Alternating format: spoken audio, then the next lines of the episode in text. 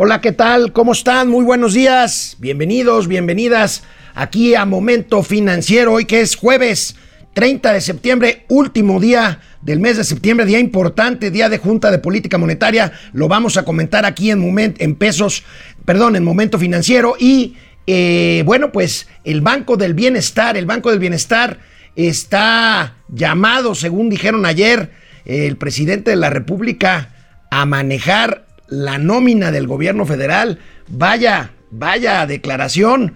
Primero, por si el Banco del Bienestar tiene esta capacidad de hacerlo, no lo creo. Y segundo, pues porque pues representaría la concentración de un mercado importante de manejo de nóminas del gobierno federal que actualmente está disperso entre varios bancos del sistema financiero mexicano. Hay presión sobre el tipo de cambio. Estamos esperando la decisión del Senado de la República de eh, destrabar el techo de endeudamiento del gobierno de los Estados Unidos o no. Es una necesidad para que el gobierno estadounidense pueda seguir, pueda seguir trabajando. Eh, pues los senadores republicanos están elevando el costo de la negociación para el presidente Joe Biden. Tendremos qué tienen que hacer los cuentavientes del banco Accendo para recuperar sus ahorros, lo vamos a comentar aquí. Y bueno, una noticia triste, una noticia que tiene que ver con Acapulco, un símbolo, un símbolo de la época dorada de Acapulco, un símbolo de la economía bollante de Acapulco que hace mucho que no vemos, la discoteca Baby O se quemó, se quemó.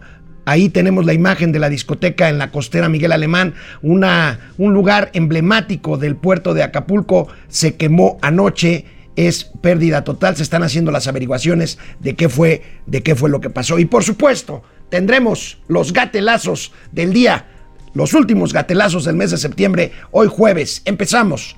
Momento Financiero. Esto es Momento Financiero. El espacio en el que todos podemos hablar. Balanza comercial. Inflación. Evaluación. Tasas de interés. Momento Financiero. El análisis económico más claro. Objetivo y divertido de Internet. Sin tanto choro. Sí. Y como les gusta. Peladito y a la boca. Órale. Vamos, réjete bien. Momento Financiero. Ayer el presidente de la República, Andrés Manuel López Obrador, realizó una gira por tres delegaciones de la Ciudad de México.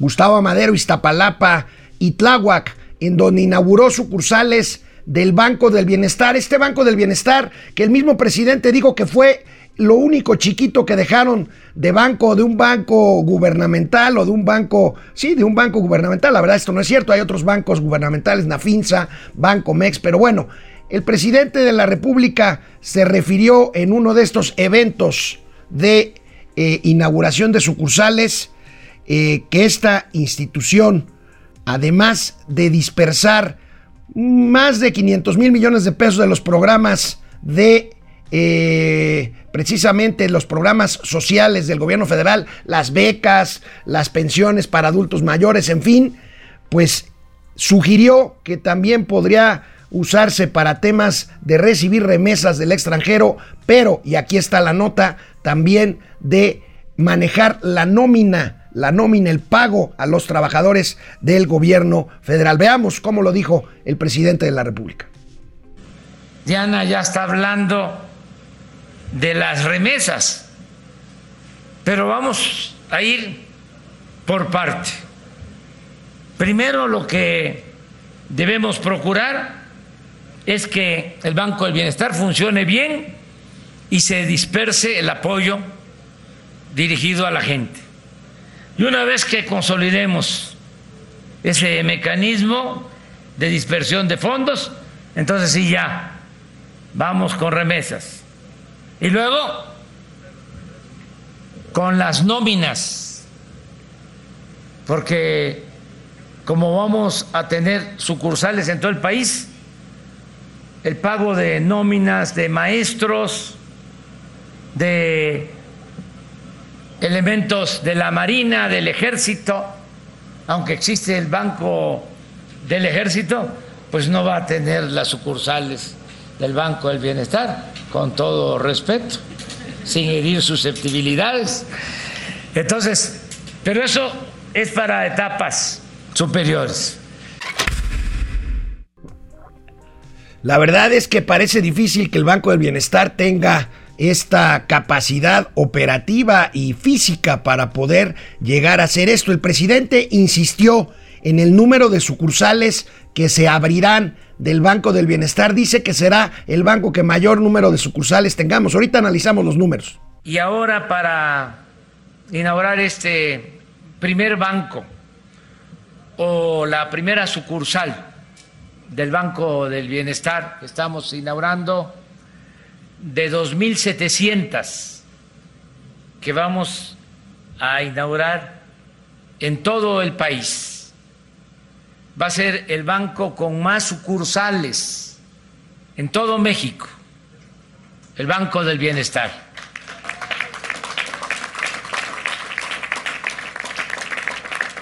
Cuando llegamos al gobierno... Bueno, pues el banco con más sucursales, bueno, probablemente ahorita vamos a ver cuántos tiene, por ejemplo, BBV, pero en el reino de los otros datos, fíjense, fíjense, ahorita el presidente habla de 2.500, 3.000 sucursales. En el reino de los otros datos, recordemos lo que decía el presidente de la República el 13, más bien, el 10 de septiembre de 2019, hace, hace dos años. Veamos, recordemos lo que decía el presidente sobre esta misma institución, el Banco del Bienestar del bienestar, para no eh, utilizar efectivo, porque se evita la corrupción, en primer lugar, eh, y se evita que haya asaltos, robos, eh, y por eso el plan que se tiene es tener 13 mil sucursales del Banco de Bienestar ubicadas en comunidades estratégicas para tener una idea. Actualmente toda la banca nacional eh, tiene alrededor de 1.100 sucursales en todo el país. Bueno, el reino de los otros datos. Primero, primero, el tema de que decía que eran 13 mil, luego dijo, del bienestar, luego dijo que serían 6 mil. Ahora dice que son 2.500. Dice que todo el sistema bancario tiene 1.500, 1.600 sucursales. Esas las tiene solamente BBVA, ese número de sucursales. El sistema bancario completo tiene más de 16 mil sucursales. Pero lo más importante, tiene más de 50 mil cajeros. Imagínense ustedes dispersar la nómina de los maestros en 2.500 sucursales del Banco del Bienestar con un cajero automático, si bien nos va por una sola bueno, solamente BBVA México tiene 1.725 sucursales, 13.000 cajeros automáticos y 517.000 puntos de venta. La verdad es que es una locura esto de los otros datos. Ahí tenemos, no lo estamos inventando, lo que dijo el presidente hace dos años. Decía 13 mil sucursales del Banco del Bienestar. Hoy dice 2.500, 3.000. ¿Qué más da? 500 más, 500 menos. Híjole no se me hace una buena idea y además estaríamos hablando de una concentración de mercado de algo que ahorita está bastante disperso. Canal 76 de Easy, canal 168 de Total Play. Volvemos después de una pausa. Bueno, pues ¿cómo están Internet? Eh, ¿Cómo ven esto? Del Banco del Bienestar. Bueno, ahorita en un gatelazo vamos a ver lo que pasó ayer con una de las sucursales del Banco del Bienestar que inauguró ayer el presidente de la República. Pues esta declaración de hace dos años de los 13 mil o 12 mil 500 sucursales del Banco del Bienestar podría ser un gatelazo, pero tenía que estar aquí porque tenemos que contrarrestar los datos que está dando el presidente de la República. Ari Loe, ¿cómo estás? Venga, Jueves Master y Comunidad. Muchas gracias, mi querida Ari Loe. Alejandro Méndez Sánchez Tocayo, desde de Querétaro siempre nos escribe. Freddy Zacarías Ángel, buenos días para toda la comunidad financiera. Freddy, un abrazo de jueves. Juan Ramón, no. Después de dos faltas presentes, sí se te extrañó. Te tenemos bien medidito, Juan Ramón, pero aquí estamos con mucho gusto. A Mauri Serranov, Dicen que el peje va a escribir las crónicas de Narnia en, Cagón, eh, La Bruja y El Florero. En fin, aquí eh, a Mauri siempre con muy buenas ocurrencias. También nos dice a Mauri Serranov, el único logro de este sexenio será sobrevivirlo y será un logro completamente ciudadano. Bueno, dice el presidente, hoy dijo en la mañanera, cuando acabe este gobierno yo ya no quiero saber nada y por ahí contestaron los tuiteros, pues nosotros tampoco. Eso es lo que dijeron algunos tuiteros. Saludos a la muñeca fea de las finanzas. Faltó la escoba otra vez. Así es, faltó la escoba. Mauricio Flores. Victoria Vera, buen día en México. Saludos de, eh, me imagino que estás en Perth, Australia. Victoria, todavía. Te mando un abrazo hasta allá. Lucia Elena Silva, buenos días. Alex y Mau. Flores Roy, la charlatanería no tiene fin con el presidente López. ¿Qué tal? ¿Qué tal? ¿Qué tal la forma de manejar cifras a diestra y siniestra sin ningún cuidado ni siquiera de eh, corroborar esto de las sucursales, de las sucursales bancarias? Y bueno, pues esto, miren, miren, a ver, para manejar una dispersión de nómina de millones de personas, necesitas una infraestructura. Olvídate de las sucursales, necesitas toda una infraestructura de sistemas que no tiene el Banco del Bienestar. Vamos a la tele y regresamos. El tipo de cambio peso dólar sigue presionado debido a la aversión al riesgo que prevalece en el mundo, pero sobre todo a un tema que ya habíamos platicado aquí, la discusión en el Senado de Estados Unidos sobre el techo del endeudamiento del gobierno federal estadounidense, que pues es necesario para que pueda tener la liquidez suficiente para seguir funcionando y para evitar que otros sistemas privados caigan en crisis de pago. Aquí tenemos la nota principal del financiero del día de hoy que da cuenta de este nerviosismo, nerviosismo en los mercados eh, financieros y sobre todo cambiarios, ansiedad en mercados pone presión al peso. El peso ayer llegó a estar a 20 pesos con 61 centavos, ahí ronda los 20, 50, hay algunos que dicen que puede llegar a los 21 pesos. Todo dependerá de dos cosas el día de hoy. De que en el Senado se llegue a un acuerdo sobre el techo de endeudamiento. Ya se aprobó, el Senado de Estados Unidos, ya se aprobó en la Cámara de Representantes, en la Cámara Baja norteamericana,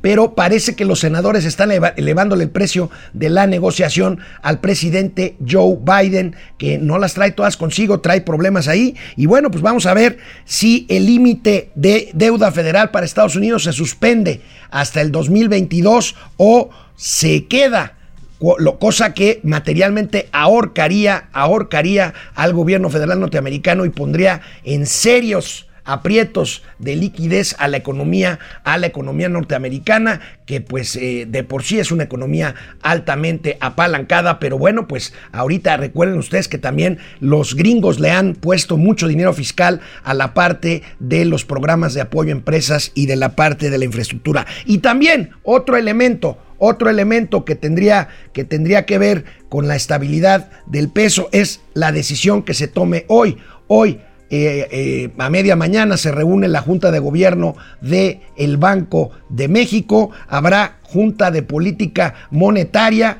y bueno, pues se tomará una decisión si se sube o no y sobre todo en cuánto se sube eh, la, la, tasa referencial de interés en nuestro país. El Banco de México tendrá esa reunión, lo anuncia a la una de la tarde. Estaremos, por supuesto, pendientes, pendientes de lo que suceda en este bello edificio del eh, Banco de México, ahí en la calle de 5 de mayo. El consenso, el consenso en los mercados es que la tasa de interés suba un cuarto de punto porcentual, 25 puntos bases, base, o sea, para pasar de 4.50 a 4.75% de interés pero las presiones que estamos viendo sobre el tipo de cambio, las presiones que estamos viendo sobre la inflación han hecho que en las últimas horas algunos analistas anticipen que incluso el aumento en la tasa de interés puede ser de 50 puntos base, o sea, que podamos llegar a una tasa de interés del 5% anual. Se ve complicado,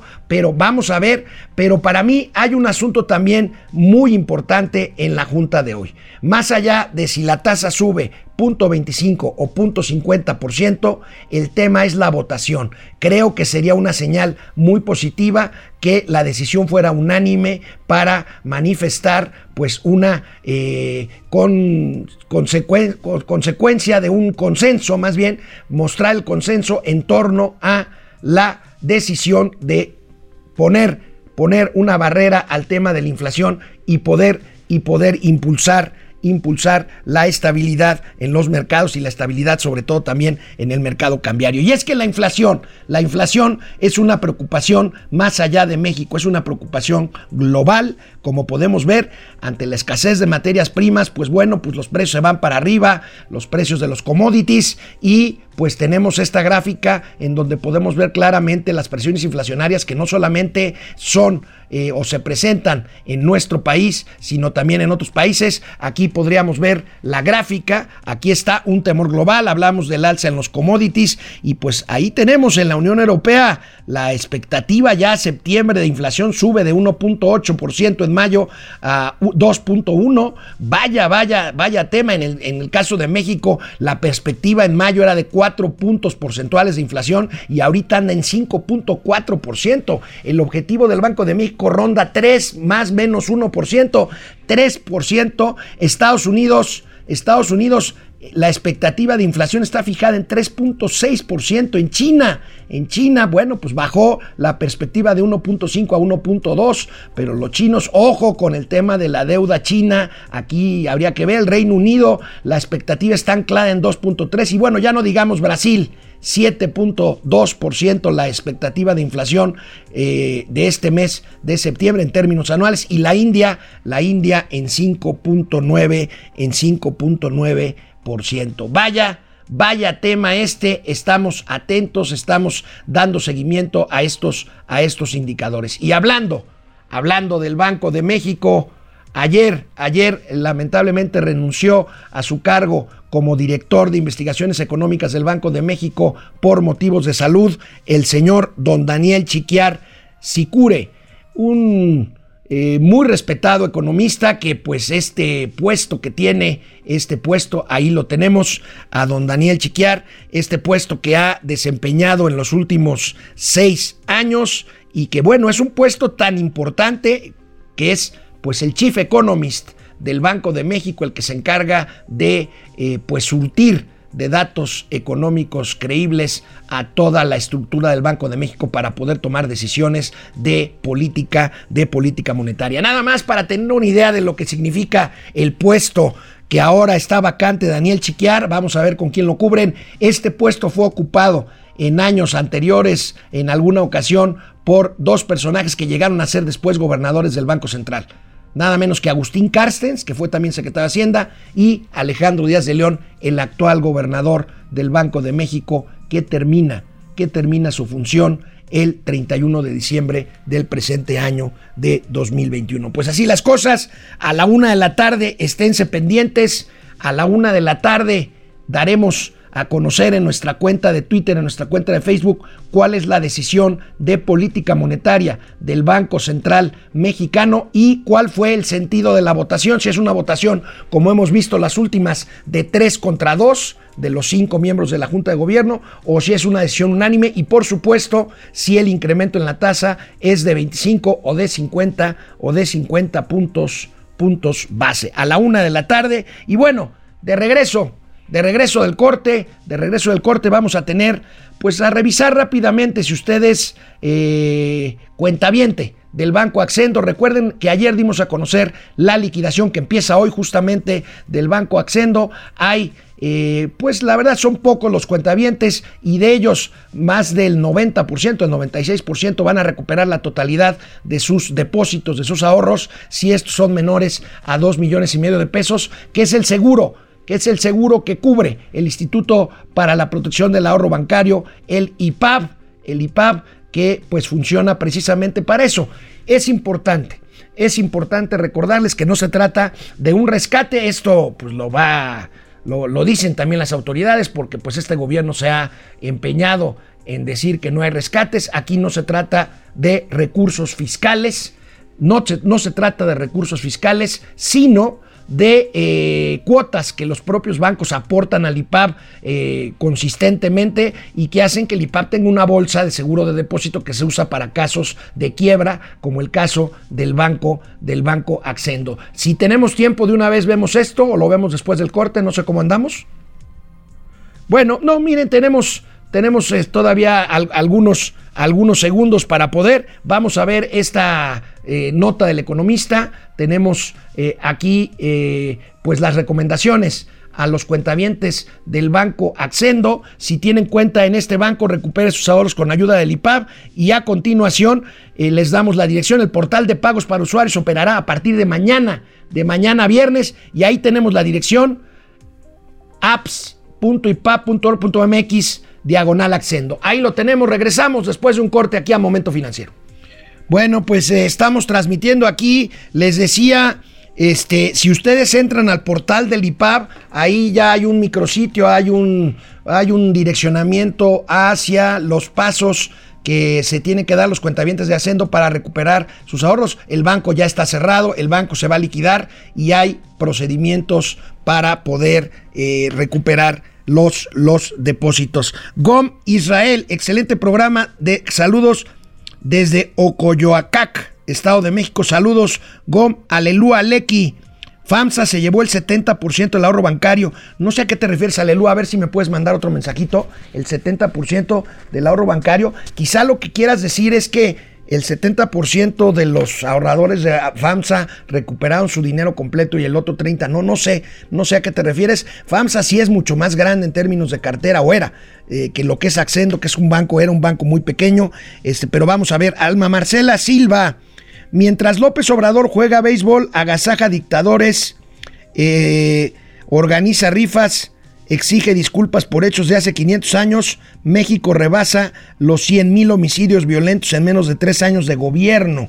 La cifra se acerca a la que se acumuló durante seis años de Calderón. Se acerca y apenas vamos tres años, efectivamente, efectivamente. Y bueno, pues revisen por ahí, buscan en internet un video del expresidente José María Aznar de España. Hoy hizo Hijo, hoy bromeó, hoy bromeó con el tema de las disculpas de los españoles a México. Se refirió en términos este, pues muy chistosos, pero bastante duros al presidente Andrés Manuel López Obrador por su nombre, por su nombre y sus apellidos castizos, con todo y que él reniega de la conquista, de la conquista española. Vamos a la tele ya. Vamos a la tele. Bueno, pues como parte, como parte de su estrategia para salir de la crisis de deuda, este gigante asiático, este gigante chino, la empresa inmobiliaria Evergrande, pues eh, como lo anticipábamos, empieza a vender activos en esta ocasión y según vemos en la nota del economista, eh, el gigante Evergrande se deshará, se deshará de su participación en un banco, el banco Shenzhen venderá el 20% de acciones que tiene, con lo cual busca captar 1.500 millones de dólares. Parece una bicoca. Recuerden que la deuda, que la deuda de este gigante chino asciende a 500 mil millones de dólares, y la memoria no me falla, 500 mil millones de dólares. Vamos a ver otra vez la notita para ver eh, la parte de abajo que no alcancé a leerles. La endeudada empresa ofrecerá 1.700 50 millones de acciones a un precio de 5 dólares, no, de 5.70 yuanes, la moneda china, por título a la firma Xianyang Xiangjin Finance Investment Group, el banco, y se quedará con el 15% del banco. O sea, quiere decir que Evergrande tenía más de 30%, 30 de las acciones de este banco. Bueno, pues ahí están las acciones financieras que se están llevando a cabo para tratar de sacar del hoyo a este gigante, gigante chino. Bueno, eh, a pesar, a pesar de que ahí están las cifras, a pesar de que el equipo de producción de Momento Financiero les ha regalado a ustedes infografías muy claras, videos muy claros en donde se ve cómo el precio del gas LP en México sigue subiendo a pesar del tope de precios decretado eh, o determinado por el gobierno de la llamada Cuarta Transformación. El presidente de la República insiste hoy en Palacio Nacional que este esquema sí le funciona tendencia en los mercados internacionales no es nada más que nos detengamos en este 9%, sino que tengamos incrementos mayores ahora que viene la temporada de frío. Este, estamos en pleno otoño, se espera una temporada de mucho frío y esto pues hace que los precios del gas vayan en alza, señor presidente. Sí, vamos nosotros a estar pendientes y consideramos que vamos a poder eh, mantener controlados los precios del gas. ¿Por qué no pones la lámina? de ayer sobre el precio del gas.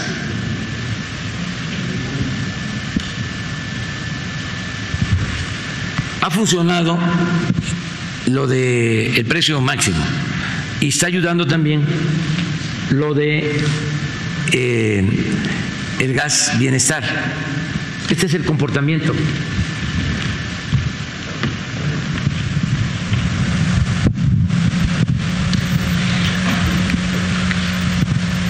Traíamos.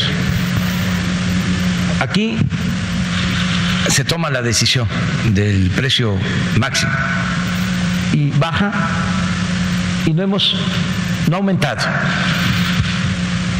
a la situación anterior a que tomamos la, la decisión que estaba aquí, que fue que 28 de julio. O sea, está funcionando. Este, este es cilindro, el precio promedio 24.19.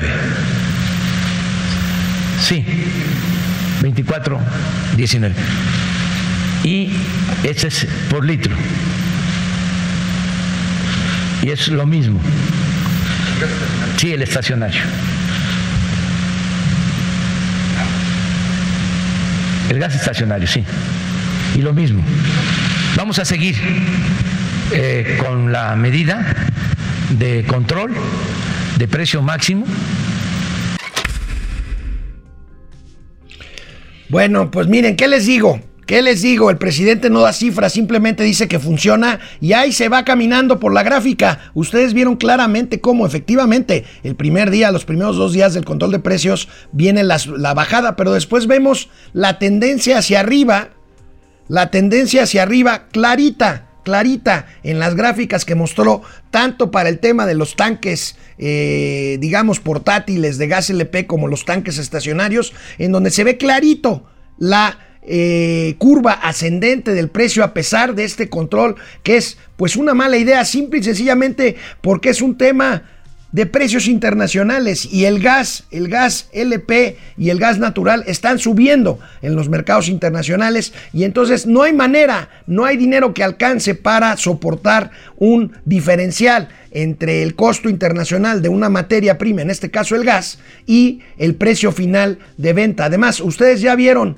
otros tanques del bienestar, otros camiones del bienestar. La verdad, la verdad es que estamos ante otra, otra tomadura otra tomadura de pelo. Lo tengo que decir y lamento mucho decirlo, pero pues ahí tienen. Pero el presidente, el presidente sigue en su retórica de decir, decir las cosas sin dar datos que las, que las sustenten. Simplemente ahí se la va llevando. Hoy dedicó pues materialmente toda su conferencia de prensa a eh, pues responder preguntas, hubo preguntas de 5 o 6 minutos de aduladores del régimen que lo que, le decían, señor presidente, usted que es tan gentil, tan generoso. Y bueno, pues el caso es que el presidente no quiere de hablar de otras cosas, no quiere hablar de la economía, no quiere hablar de la quiebra del Banco Accendo, no quiere hablar de la inseguridad, no quiere hablar de un par de linchamientos ayer en el municipio de Huitzilac, en Morelos, muy cerca de donde está Tres Marías, ahí, este paradero entre México y Cuernavaca, en donde pues muchos nos hemos detenido a comer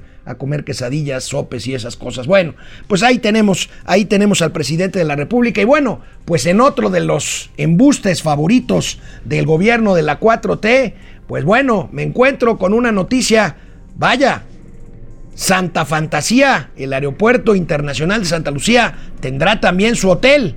Bueno, un hotel. Se supone que un aeropuerto que es aspira a ser un hub o un centro de conexiones internacional, no debería tener uno, sino muchos, muchos hoteles. El viejo aeropuerto de la Ciudad de México, el Benito Juárez, que está allá en Venustiano Carranza, en la delegación, en la alcaldía de Venustiano Carranza, tiene un par de hoteles dentro del mismo aeropuerto, ya no digamos los que están en el entorno, que son pues varias, varias decenas de ellos. Y bueno, pues aquí Aquí el ejército anuncia Orondo que el proyecto de Santa Fantasía incluirá un hotel pero un hotel de cuatro estrellas, no crean que tampoco estamos como para tirar el dinero. La, fiesta de los 200 años está bien, pero un hotel de cinco estrellas o gran turismo para el aeropuerto no vale la pena. Aquí tenemos los datos de este hotel y las declaraciones del general Vallejo encargado de la construcción del aeropuerto Santa Lucía. Pues todavía no acaban de desempolvar las pistas y ya están, como podemos ver aquí en este cuadro, eh, pues preparando preparando el ejército mexicano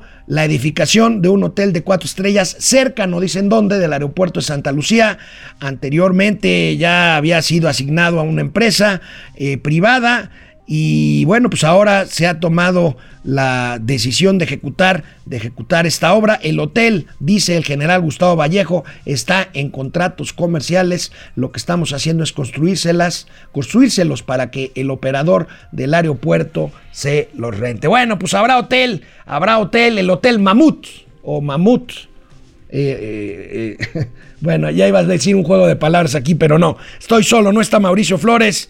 Y bueno, vamos Vamos al tema, al tema de eh, lamentable enfrentamiento de la autoridad fiscal, más bien del fiscal general de la República, de la Fiscalía General de la República con la comunidad científica nacional. Al no impugnar la decisión de un juez de no otorgar órdenes de aprehensión contra 31 científicos del CONACIT, pues eh, materialmente pues quedará, quedará eh, imposibilitada la fiscalía para eh, obtener órdenes de aprehensión contra estos personajes que, por cierto, ayer se reunieron con el presidente de la Suprema Corte de Justicia de la Nación, el ministro Arturo Saldívar, pero después del corte veremos cómo se refirió a ellos el presidente de la República.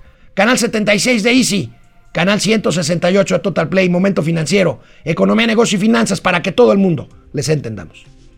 Regresamos aquí a Internet, regresamos aquí a Internet. Eh, Carlos González, próxima labor del ejército, aplicarán inyecciones y venderán canarios. bueno, Joaco Núñez García, Hotel Mamut, muy buen nombre del negocio del señor ese tío Alex. Jajaja. Bueno, pues aquí no está Mauricio, pues hay que hacerse tantito el chistoso para que no se aburran. Pero bueno, Roxe Server, a los interesados, favor de dirigirse previa cita con Andrés Betty Brokers and Asociados en Palacio, en Palacio Nacional. Gustavo Velasco, el Quickle. El Quickie Hotel, el Quickie Hotel, está bien. Este Cruz Omar Gutiérrez eh, Chávez, saludos desde San Miguel de Allende. Black Archer Mil, hace mucho que no te leía un hotel con jabones Rosa Venus. El que entendió, entendió. Los jabones chiquitos, Black Archer Mil. Los jabones chiquitos, Juaco. Núñez, Santa Fantasía Central Aeropuerto, que, que, AMLO. Mariela Marielita Bonita. Poner en funcionamiento un banco no tiene ciencia. Haces un cuarto y en otros dos cuartos ya AMLO, me lo imagino. Es un lío. Un banco es Miren, créanme que es una infraestructura muy compleja la de un banco. Yo no veo cómo el Banco del Bienestar pueda hacerse cargo de eh, pues eh, captar tantos recursos y dispersarlos, por ejemplo, en la nómina de maestros. Nada más los maestros son varios millones de ellos. En fin, Marian Sabido, buen día comunidad, el Banco del Bienestar, otro sueño bajiro del presidente y a qué costo. Pues ahí tenemos, no se pierdan al rato el gatelazo de lo que le pasó a la primera sucursal, ah, bueno, a una de las primeras sucursales que, del Banco del Bienestar que inauguró el presidente de la República, Carlos Santoyo desde Jerez, Zacatecas, Martín Orozco. ¿Cómo ven lo del apagón electrónico de hoy? Lo comentamos ahorita en el corte. Eh, no hay tal apagón, ¿eh? Ahorita lo comentamos. Bueno, pues eh, teníamos este tema de los eh, científicos estos que están siendo perseguidos por la fiscalía. Bueno, pues la fiscalía no apeló la decisión del juez de no otorgar.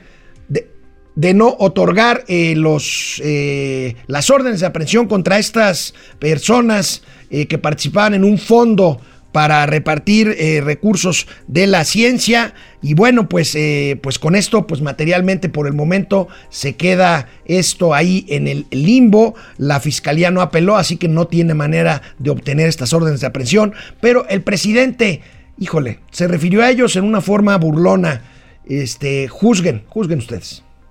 Ahora los este, perseguidos del CONACIT que ya lo hemos dicho también, y lo repito, un investigador del CONACIT no debe de preocuparse, no tiene nada que temer. No estamos en contra de los investigadores, estamos en contra de la corrupción.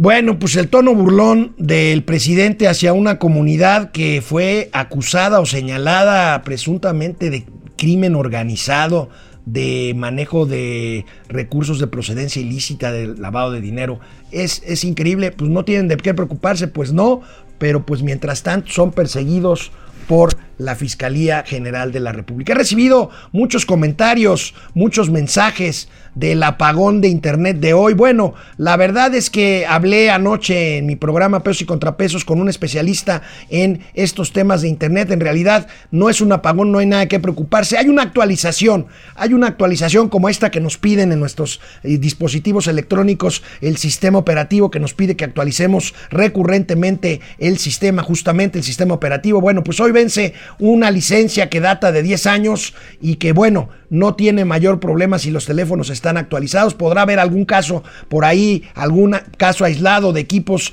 eh, viejos que no hayan sido actualizados, que no puedan acceder a Internet hoy, pero de ninguna forma podemos hablar de un apagón de Internet como lo han sugerido algunos, algunos medios. Y bueno, uno de los eh, sectores más afectados por eh, la pandemia y por el cierre del año pasado y pues la reapertura lenta de actividades en el 2021 ha sido el turismo de reuniones y convenciones. Ustedes saben que una buena parte del turismo pues son congresos, convenciones, incentivos que dan las empresas a sus funcionarios, a sus empleados, pues para irse a tener una reunión de integración, una reunión de planeación, una convención, una convivencia a diferentes destinos turísticos y bueno, pues eh, se dice que será hasta el 2023 cuando se recupere definitivamente el turismo de reuniones y convenciones, uno de los más afectados por las pandemias. Ahí tenemos el sector aportaba 35 y medio millones de cuartos noches anuales,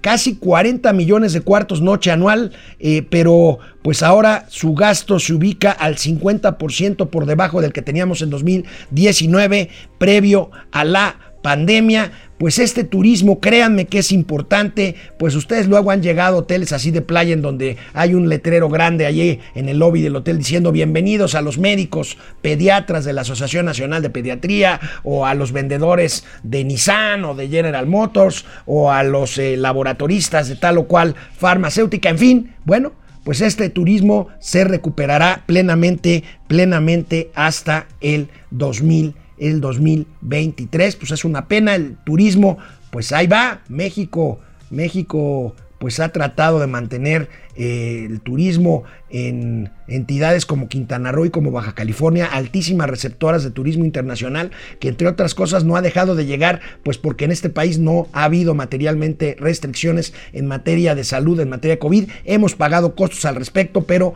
pues por lo menos este, se ha eh, pues mantenido mantenido esto con algunos costos, insisto, sobre todo en el caso de Quintana Roo. Por cierto, hablando de Quintana Roo y de Cancún, un abrazo a mi amiga y compañera María José Cadena, deseándole pronta recuperación a su papá, el señor Oscar Cadena, que está hospitalizado, eh, tuvo una intervención quirúrgica, está recuperándose. Le deseamos una pronta recuperación al señor Oscar Cadena, al famosísimo cámara, cámara infragante. Y bueno, pues te, tenemos una nota, tenemos otra nota por aquí. Eh, fíjense que representantes y dirigentes de la red Resistencia Jalisco, un grupo, un grupo que se opone a desarrollos inmobiliarios en Guadalajara, conformado por 15 colectivos que defienden al medio ambiente, viajaron hasta la Ciudad de México, o sea, no se manifestaron en la Minerva, no se manifestaron allá en la López Mateos, en la bella capital de Jalisco, Guadalajara, vinieron aquí a la Ciudad de México, ahí estamos viendo las imágenes frente a la Puerta de los Leones, la Puerta de Chapultepec, lo que les llamaban las rejas de Chapultepec, ¿se acuerdan? Bueno, pues ahí eh, para denunciar este grupo, este colectivo, graves graves afectaciones al medio ambiente que han provocado los grupos inmobiliarios jaliscienses. Ahí en el emblemático bosque de Chapultepec, los colectivos enviaron un mensaje de resistencia ciudadana por los espacios públicos en la capital, en la capital tapatía. Expusieron la serie de atropellos que según ellos corrupción y abuso de autoridad por parte del gobierno encabezado por Enrique Alfaro, el gobernador del estado de Jalisco, un gobernador del partido Movimiento Ciudadano, quien, dicen estos manifestantes, ha permitido y ha alentado la existencia de inmobiliarias que solo se han apropiado de terrenos para construir sus desarrollos sin ningún respeto al medio ambiente. Ahí está esta, esta pues protesta que habla de un caso muy reciente en el Parque eh, Resistencia Huentitlán en Guadalajara, en donde los colectivos de esa zona realizaron un plantón por 144 días, pero la resistencia terminó cuando los vecinos y estudiantes que lo encabezaban fueron desalojados con violencia por el gobierno de Enrique Alfaro. Ahí tienen esta, esta eh, pues, eh, protesta que se traslada, que se traslada de Guadalajara a la Ciudad de México. El tema inmobiliario, un tema, un tema delicado, un tema de muchos intereses. Aquí en México hemos visto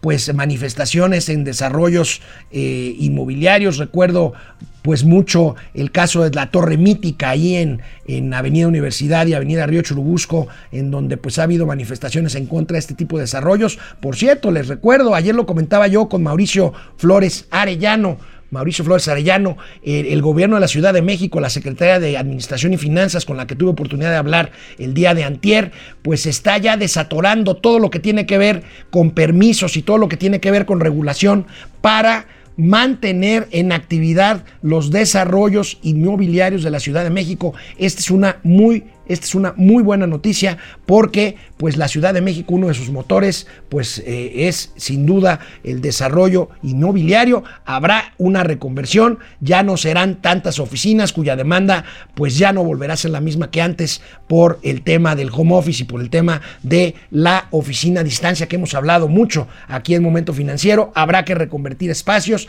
habrá que adaptar espacios, habrá que abrir nuevos hospitales, habrá que abrir centros comerciales con alguna otra vocación y habría, habrá que abrir espacios, espacios en los edificios que tengan otro uso, que no sea el de oficinas, el de oficinas permanentes. Bueno, pues ahí, ahí tenemos el tema. Recordemos que al inicio de este gobierno, la jefa de gobierno Claudia Sheinbaum había puesto un alto un alto parcial eh, a las actividades inmobiliarias en esta ciudad, mismas que están siendo regularizadas según, según nos dice directamente la secretaria de Administración y Finanzas del gobierno capitalino. Y bueno, pues estamos transmitiendo Momento Financiero desde el canal 76 de Easy 168 de Total Play.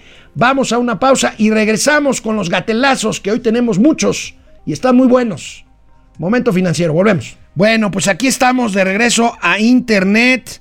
Vamos a ver quién más está por aquí. Héctor Salinas. Todo pareciera apuntar a que al final de este sexenio de cuarta nos va a llevar la tristeza. Bueno, vamos a ver. Vamos a ver. Yo creo que el tema, el tema electoral es muy importante. Bueno, yo. A ver, yo aquí sí me voy a. a desenrollar. No, no, no quiero grillar, pero. Miren, el ejercicio de revocación de mandato es una vacilada.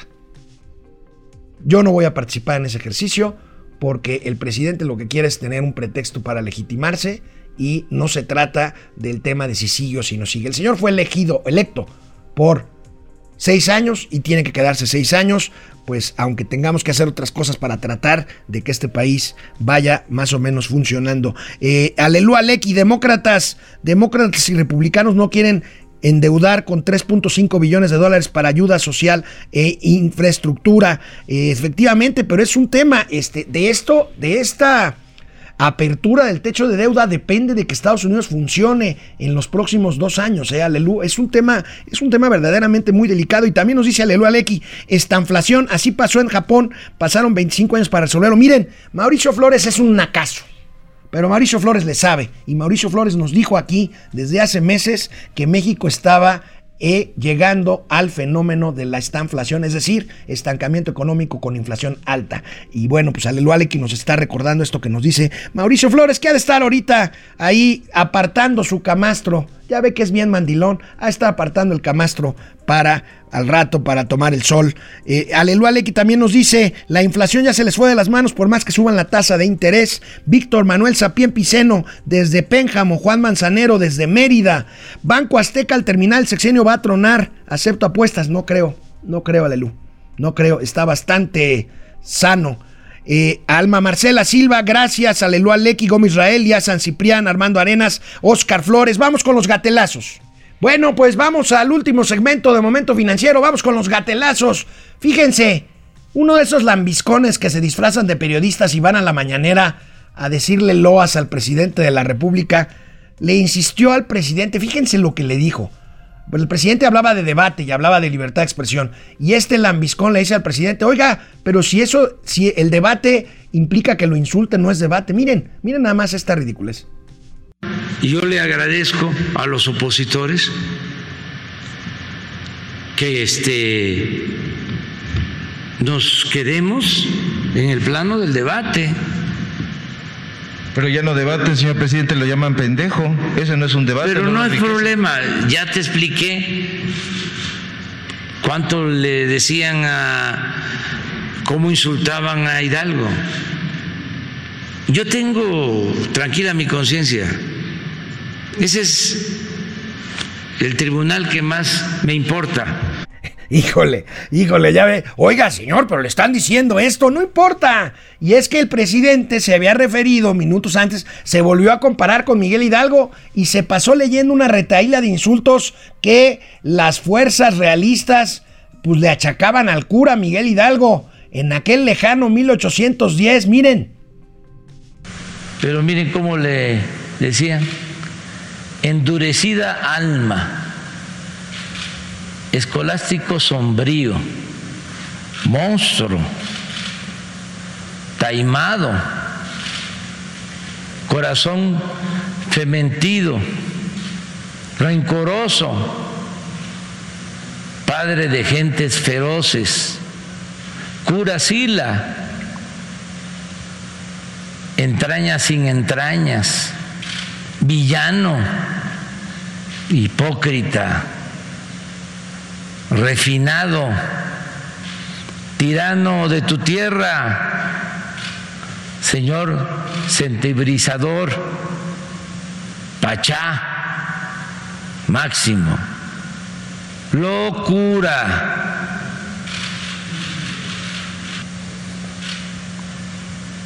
imprudentísimo bachiller, caco, malo, malísimo, perversísimo, ignorantísimo bachiller costilla, excelentísimo pícaro, homicida,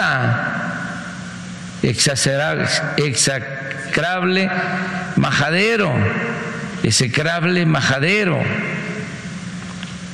badulaque, borriquísimo, primogénito de Satanás, malditísimo ladrón, liberticida, insecto venenoso, energúmeno, archiloco americano. Y todavía le faltó más. ¿Cuánto tiempo tomó para leer todos estos insultos al cura don Miguel Hidalgo y Costilla? Pero además, pues es como si uno se comparara con el payaso de las cachetadas. No es el payaso de las cachetadas el cura Hidalgo, pero si yo me comparo con alguien, pues hablo de otras cosas, hablo de sus virtudes, ¿no? Pero es obvio que el presidente no quiere hablar de otra cosa y todo, todo gira en torno a él y a su gobierno, todo, absolutamente todo. Y si no vean cómo dice que el movimiento feminista inició apenas con su gobierno, ¿para qué? Para golpearlo. Hace unos dos años, cuando empezó el movimiento feminista, muchas mujeres este, participaron, pero se empezaron a dar cuenta de que se habían convertido en feministas eh, conservadores, solo para afectarnos a nosotros. solo con ese eh, propósito. Entonces, ojalá y eh, haya manifestaciones, pero pacíficas, y está garantizado el derecho de manifestación, de libre expresión. Hay libertades en el país. Ahora resulta que el movimiento feminista nació con la 4T para golpear a la 4T. Y aquí mi producción me está mandando el 9 de mayo de 1971. Hace 50 años. Hizo su aparición en la Ciudad de México el primer grupo de lo que sería el movimiento feminista mexicano, Mujeres en Acción Solidaria. Desde entonces a la fecha han pasado muchas cosas y hoy estamos aquí precisamente para hablar de este movimiento social. Imagínense nada más, pero para el presidente el movimiento feminista nació apenas hace dos años. ¿Para qué? Para golpear a la mal llamada cuarta cuarta transformación. Bueno, pues está bueno el gatelazo. Y bueno, hablábamos del Banco del Bienestar. Fíjense nada más, una de las tres sucursales del Banco del Bienestar que inauguró ayer durante el día el presidente de la República, Andrés Manuel López Obrador. Veamos. Esto se refleja en la insuficiencia de la infraestructura y en la oferta de servicios financieros para proporcionar atención a la población marginada, lo cual limita el desarrollo económico en las localidades más vulnerables. En este contexto, en el Plan Nacional de Desarrollo impulsado por la visión de nuestro presidente,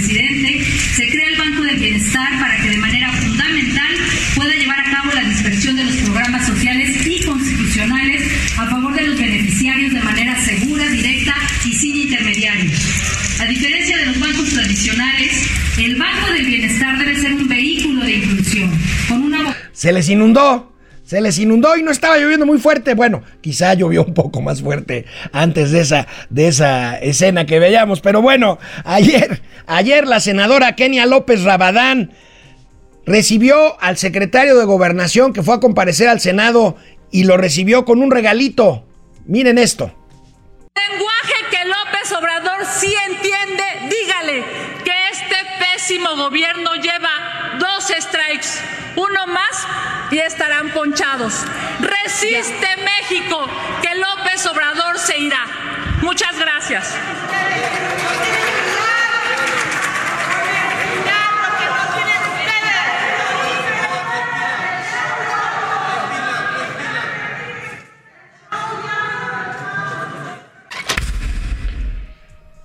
¿Y saben qué le regaló? Eso que le dio al secretario de Gobernación era un detector de mentiras. Bueno, el secretario de Gobernación se defendió y dijo que él representa a un gobierno que no miente precisamente. Pero bueno, ahí están, el circo, el circo de la política, el circo de los gatelazos. Por cierto, por cierto, Hugo López Gatel, no lo vimos esta semana. ¿Por qué será? ¿Quedará ya para la posteridad el término de los gatelazos? ¿Seguirá Hugo López Gatel? Esperemos al próximo martes, a ver si lo vemos otra vez en el pulso de la salud, tratando de justificar cómo Primero dijo que los niños no necesitaban vacunas y ahora dice que sí se van a vacunar a un millón y medio de niños con 40 tipos de comorbilidades. Bueno. A ver, este, aquí tengo, fíjense, me están pasando aquí de la producción también. Fíjense, 100 años del primer Congreso Feminista en México, 13 de enero de 1916, gracias al querido Máximo que me manda esta información. Bueno, ahí tienen, y el presidente dice que surgió hace dos años para golpear a su gobierno. Bueno, ya, ya ni qué decir. Los gatelazos llegaron para quedarse y nosotros trataremos de traérselos de lunes a viernes aquí en Momento Financiero, en el último bloque de este espacio que es de ustedes. Nos vemos mañana, mañana a ver si puedo despertar temprano allá en Cancún a Mauricio Flores para que comente con usted y conmigo todo lo relacionado con las noticias. Regresamos mañana, nos vemos, cuídense.